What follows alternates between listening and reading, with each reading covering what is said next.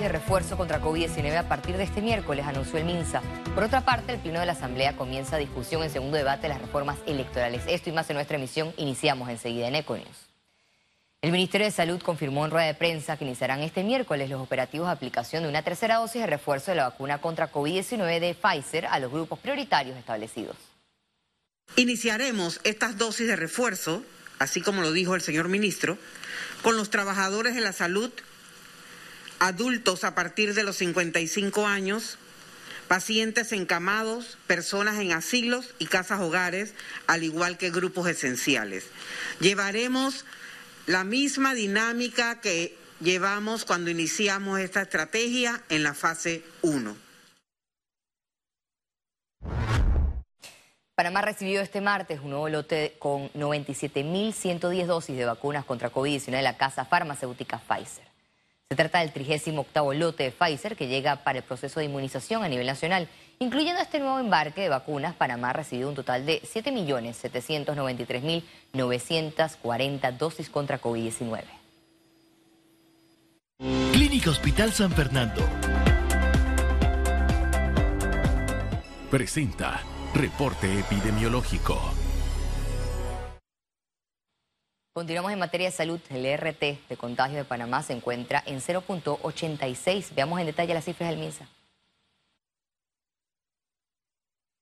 469.440 casos acumulados de COVID-19, 250 nuevos contagios, 212 pacientes se encuentran hospitalizados, 46 en cuidados intensivos, 166 en sala. Se reportan 459.657 recuperados clínicamente. Un total de 7.275 fallecidos, de los cuales 3 se registraron en las últimas 24 horas. Total de vacunas aplicadas, 5.630.863 dosis.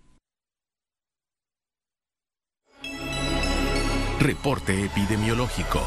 Fue presentado por Clínica Hospital San Fernando.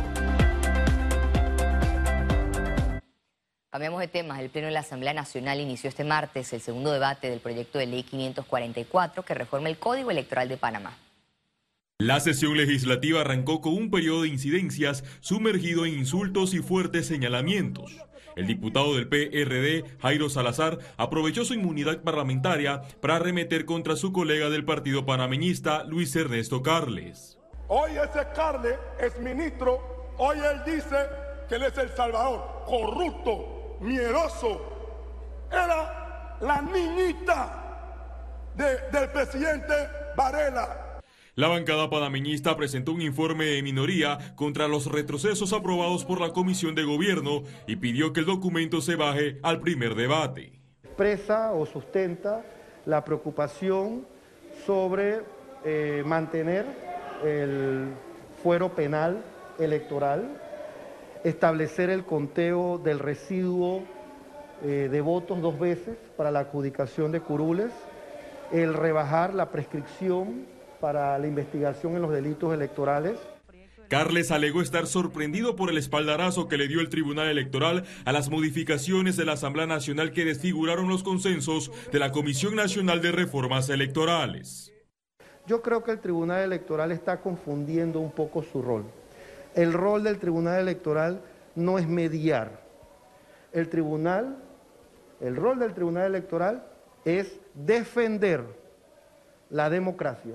En medio de las críticas de sectores que aseguran que los diputados están confeccionando un traje a la medida, el procurador de la administración pidió transparencia en la discusión. Debe evitarse que se termine interpretando o sintiendo por parte de la mayoría de, de los ciudadanos que hay una casta política que considera y cree que las reglas del juego tienen que imponerlas ellos.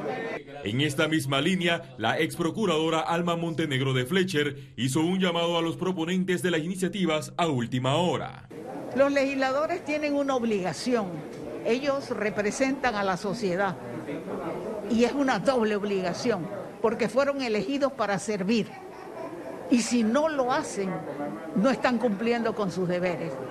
Paralelo al debate, personas con discapacidad y militantes de distintos partidos políticos exigieron a los diputados inclusión y rendición de cuentas. Félix Antonio Chávez, Econius. El informe de las designaciones de magistradas de la Corte Suprema de Justicia llegó a la Asamblea Nacional. El presidente del órgano legislativo, Cristiano Adames, no descartó sesionar los fines de semana. Se recibe el informe y ha de proceder, eh, remitir el mismo a la comisión de credenciales para que evalúe los créditos respectivos y los requisitos que se plantean y después someterlo nuevamente al, escrutinio y, al debate respectivo en el Pleno de la Asamblea Nacional. Estaremos habilitando algunos de los, de los días respectivos que consideremos propios para que la Asamblea pueda asumir ese papel con referencia a las reformas electorales, a la magistrada, al presupuesto general del Estado, a la ley de cabotaje y otras disposiciones legales el Ministerio de Educación planifica el retorno a clases presenciales para el 7 de marzo del 2022. Nosotros estamos planificando para el 7 de marzo, eh, una vez continúe, eh, eh, termine la semana de carnavales, nosotros tenemos los docentes en su periodo de vacaciones obligatorio hasta el 31 de enero, arrancamos con las tres semanas de capacitación y ajustes. Recuerden que nosotros también tenemos el programa de recuperación académica, que es el programa que sirve para aquellos estudiantes que han quedado aplazados hasta en tres asignaturas y lo hemos extendido desde el año pasado no a tres semanas, sino a siete semanas que creemos que en ese tiempo, eh, a manera semipresencial o algunos quizás virtuales, pueden recuperar en vez de tres semanas. Así que eso también nos hace llevar el inicio del año escolar hasta el lunes 7 de marzo. Creo que esa es la fecha. La ex procuradora de la Administración, Alma Montenegro de Fletcher, fue homenajeada por su trayectoria jurídica.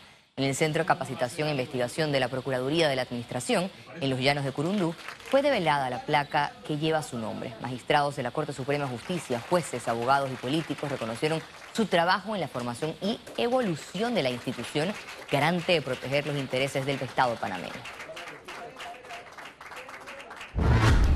El presidente de la República, Laurentino Cortizo, y la ministra de Desarrollo Social, Marinés Castillo, premiaron las organizaciones que participaron de la primera versión del reconocimiento a las buenas prácticas del sello ODS. El presidente Cortizo indicó que el sello ODS son una muestra clara que se pueden hacer las cosas de manera diferente, que todos como equipo somos socios claves, no solo para cumplir con la Agenda 2030 y garantizarles recursos a las próximas generaciones, sino que también para revalorizar lo que es importante en el territorio y las alianzas de la participación, la originalidad e innovación de nuestro actuar. Ustedes, con su labor, con su entrega, están abriendo oportunidades para que nuestro querido Panamá continúe el camino del desarrollo humano, equitativo, sostenible, incluyente, como merece nuestra gente, buena y noble. Reactivemos juntos tus proyectos, porque nos sobran motivos para seguir adelante. Caja de Ahorros, el banco de la familia parameña. Presenta Economía. La Asamblea Nacional y el sector bancario continuaron este martes con el análisis del proyecto de ley que busca regular las tasas de intereses. La iniciativa legislativa fue calificada como lesiva por el presidente ejecutivo de la Asociación Bancaria de Panamá, Carlos Berguido. El proyecto de ley 420, que consta de cinco artículos, establece que los bancos podrán fijar el monto de las tasas de intereses activas y pasivas de sus operaciones con un tope de 1.25% mensual como tasa efectiva máxima de interés que, de ser violada, será considerada una conducta ilícita de usura. Las tasas de interés con topes artificiales suelen eh, reducir la oferta de crédito a esos sectores quienes la redirigen a los sectores de menor riesgo. Entonces, lo que producimos muchas veces es, eh, eliminación o reducción del acceso al crédito de esos mismos sectores que son los que se tratan de ayudar. Sobre todo en una época como esta tan difícil, ¿no? En donde ya hay una economía que da sus pasos hacia una incipiente recuperación, sería eh, extremadamente nocivo eh, en este momento entonces poner topes. La Cámara de Comercio de Panamá pidió al Estado obsesionarse con la generación de empleos y la reactivación económica como lo hizo con la salud en pandemia. La Cámara de Comercio de Panamá celebró su tercera Asamblea General Ordinaria, donde su presidente José Ramón Icaza rindió informe de sus primeros seis meses de gestión. En discurso hizo llamado al gobierno a pasar de las palabras a los hechos con resultados.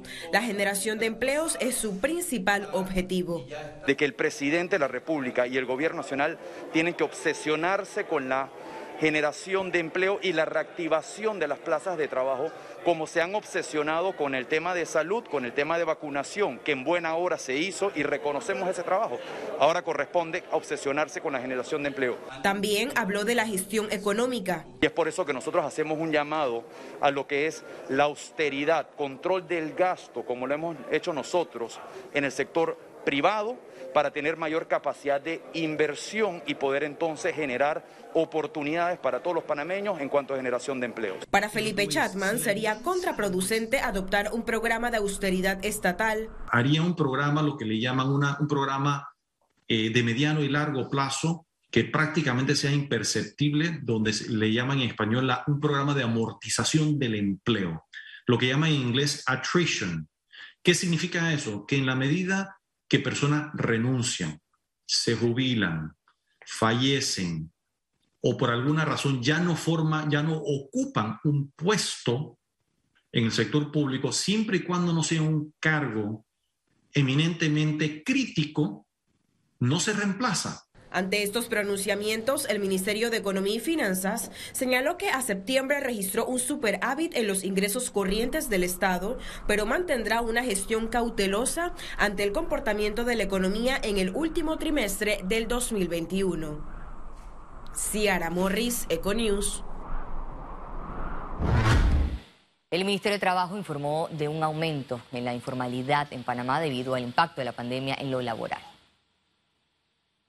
Tenemos en este momento casi 54%, vamos a tener la cifra aproximada de 777 mil personas en la informalidad, pero de hecho parte de esas acciones que hemos tenido y trabajando en conjunto entre la Cámara y el equipo de gobierno es para producir algunas acciones para atender a los emprendedores, atender a los desempleados. De hecho ellos han hablado algo muy interesante que es el tema de la bolsa de empleo y el observatorio laboral, que lo hemos estado trabajando en conjunto con el Ministerio de Trabajo. Panamá registra avances menores para salir de la lista GAFI, así lo reconoció el viceministro de Finanzas Jorge Almengor.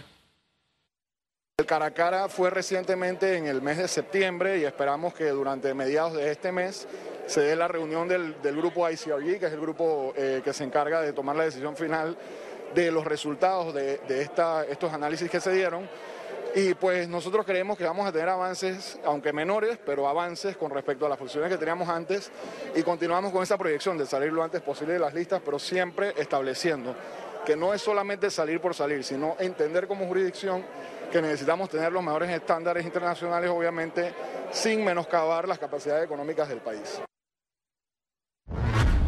Continúa la negociación de un nuevo contrato entre el Estado y Minera Panamá. El gobierno propuso un aumento en las regalías y que la empresa pague impuestos sobre la renta. Actualmente el país solo recibe 2% de este negocio minero. Con lo cual involucra regalías eh, superiores a las que tenemos, un esquema que también le permita al gobierno nacional tener mayores beneficios si el precio del cobre sube. Temas que tienen que ver con impuestos sobre la renta, temas de exoneraciones y, por eso estamos sentando a la mesa de trabajo con, esta empresa, la multinacional, que lo que le hemos dicho es una multinacional tan relevante y reconocida como ustedes, eh, no puede tener un esquema eh, financiero tan débil para el país como, como tiene que Panamá. Economía fue presentado por... Reactivemos juntos tus proyectos, porque nos sobran motivos para seguir adelante. Caja de Ahorros, el banco de la familia parameña.